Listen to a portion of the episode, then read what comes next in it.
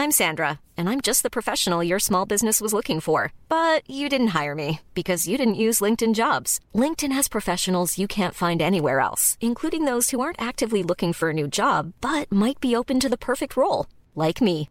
In a given month, over 70% of LinkedIn users don't visit other leading job sites. So if you're not looking on LinkedIn, you'll miss out on great candidates like Sandra. Start hiring professionals like a professional. Post your free job on linkedin.com/spoken today. Heraldo Podcast, un lugar para tus oídos. Noticias del Heraldo de México.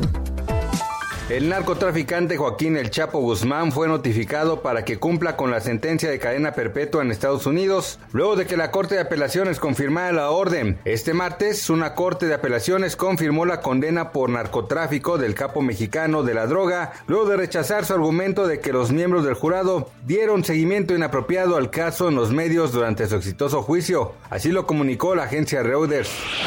Durante la mañanera, la secretaria de Seguridad y Protección Ciudadana, Rosa Isela Reconoció que el feminicidio y la violencia familiar ha disminuido, pero no así la violación.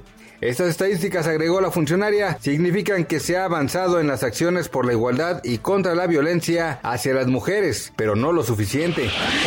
En noviembre de 2021, la actividad económica registró un avance mensual de 0.3%, con lo que rompió una racha negativa de tres meses. Así lo informó el Instituto Nacional de Estadística y Geografía. De acuerdo con datos del instituto de agosto a octubre, el indicador global de actividad económica había sumado tres meses de contracciones mensuales, y en el onceavo mes registró el mayor avance desde mayo, según cifras ajustadas por estacionalidad.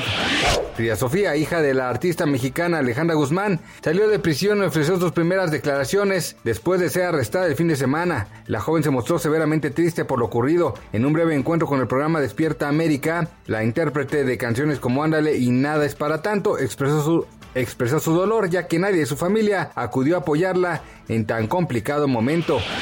Gracias por escucharnos, les informó José Alberto García. Noticias del Heraldo de México.